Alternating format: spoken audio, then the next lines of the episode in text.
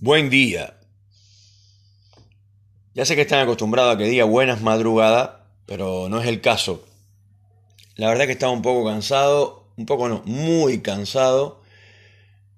Y bueno, una actividad creativa como esta de conversar con, con personas que yo considero que son cercanas a mí en el sentido de de que trabajan de noche, que trabajan de madrugada, que se esfuerzan mucho para ganarse unos pesos. Eh, nada, me parece que cuando, cuando tengo algo para decir por ahí, esto, y puedo hacerlo, eh, lo hago, que es el caso. Hay un documental en, en la televisión, en, acá en, en las plataformas que se, que se llama Minimalismo, yo estudié el minimalismo en el arte, mm, que obviamente no es nada nuevo, para nada. Pero bueno, para hacerlo concreto y no tener que ponerles a explicar la teoría del minimalismo en el arte y todo lo demás, la cosa es que los seres humanos tenemos una tendencia a acumular y a comprar cosas en general que nosotros pensamos que nos hacen falta. Si se ponen a pensar profundamente, nada nos hace falta. Solo comer, o sea, comer, tomar agua y dormir. O sea, no nos hace falta tener, eh, no sé, 30 pares de zapatos, 30 eh, remeras, 30 eh, pantalones, o 40 o 50, no importa. No sé, ahora que hay calor, 4, 5, 6 chores, em, no sé, 10, 10 pares de zapatillas. Eh, y uno lo que hace es cuando uno tiene dinero, el dinero se puede ahorrar eh, para comprar, pero siempre es para comprar, porque el dinero no sirve para otra cosa que no sea para comprar. Eh, de hecho, en algunas películas em, he visto que, que están, o sea, que hay mucho frío, se están muriendo de frío y agarran dinero y lo queman. Y uno dice, no, quemaron dinero, Dios mío, con la falta que me hacía. Pero ese es el problema.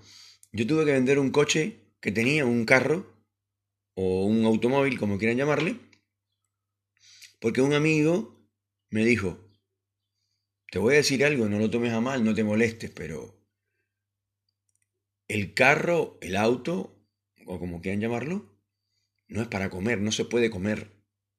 Así que si necesitas comer, vas a tener que venderlo. Y lo vendí y me quedé sin automóvil. Y lo lamento muchísimo, pero no me quedaba otra opción. Y ahora, como están las cosas en este país, eh, yo diría que es imposible adquirir un vehículo. Y eso me hace falta el vehículo porque el vehículo te facilita, te suaviza o te mesura la vida, por decir. Eh, ahora mismo estuve yendo por cuestiones médicas, eh, odontológicas, a un lugar que me queda lejano de acá. Y si hubiera tenido un vehículo, se me hubieran solucionado las cosas de una manera increíble, pero no es así. Pero de todas maneras, em, pónganse a pensar, ¿para qué quieren, para qué quiere alguien una camioneta RAM? Vieron que son grandotas, grandotas, son inmensas. Eh, del piso al techo miden más que los convencionales y de ancho igual, es altísima. Ahora bien, eh, pónganse a pensar, ¿para qué quiero esa camioneta? Si yo no me dedico a vender nada, no me dedico, o sea, viste que tiene una, una, tremenda cama atrás para meter materiales de construcción, cosas, lo que sea, no importa. Pero si no tienes nada para llevar, en realidad estás adquiriendo el vehículo porque te gusta, porque parece que te va a solucionar un, un, problema, pero el problema que te va a solucionar es que te gusta mucho y quieres tener el placer de tenerlo. Ahora bien, todos nos ha pasado desde un llavero, que es una de las cosas más comunes, hasta una billetera.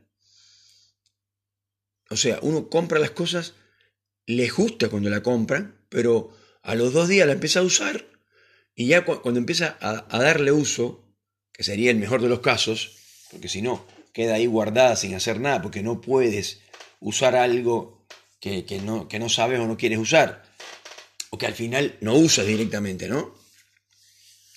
Y entonces, esto, la verdad es que no, no, sirve para nada. La ropa, eh, obviamente que nos protege del clima, y la necesitamos, no podemos andar desnudo en la calle, eso seguro, pero uno compra, eh, no sé, por ejemplo, por decir algo, camperas, camperas, esto, abrigos o como quieran llamarlo, eh, de cuero, de, mm, viste, de, tejidos especiales, de una tela que te gusta y así y así, y después ves que tienes, no sé, 5, 6, 7, 8 camperas, 8 abrigos. ¿Para qué quieres 8 abrigos si no te los puedes poner siempre? Ah, no, porque me gustan los 8. No, está bien, perfecto, pero es que eso casi nunca ocurre que te gusten los 8. Te gustan algunos más que otros. Por tanto, los, otros, los que quedan en, en, la categoría de que no, no me gustan tanto, esos no se usan. No se usan nunca. Y después así con todos los objetos, con todo lo, con lo que sea. Entonces, el minimalismo, que volviendo al tema, lo que trata de, decir mínimamente, para decirlo en, las palabras convencionales, es que te satisfagas con tener lo mínimo en cada caso. Por ejemplo, a mí me gusta mucho ver televisión. Y próximamente, aviso, vamos a hacer un programa de televisión eh, que se va a llamar nada más y nada menos que Salvador de Noche. Ustedes seguramente les suena, ¿no?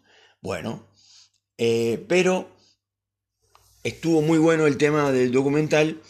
Eh, o sea, ya lo sabía, pero justamente yo vengo de un país donde hay muchas, muchas necesidades, perdón, y eso te, te compromete de alguna manera, porque en la medida en que vas creciendo, casi que genéticamente diría yo, empiezas a sentir la falta de lo material.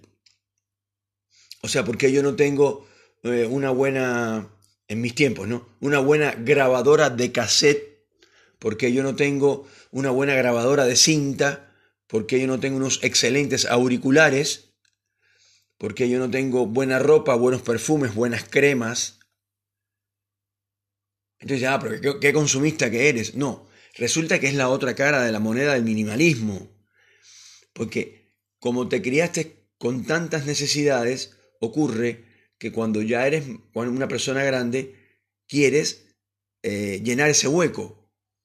Y ahí ocurre lo contrario del minimalismo.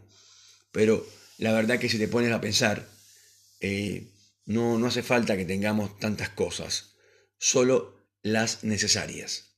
Señores, esto es un Salvador de Noches especial dedicado a Diebre, mi amigo y productor.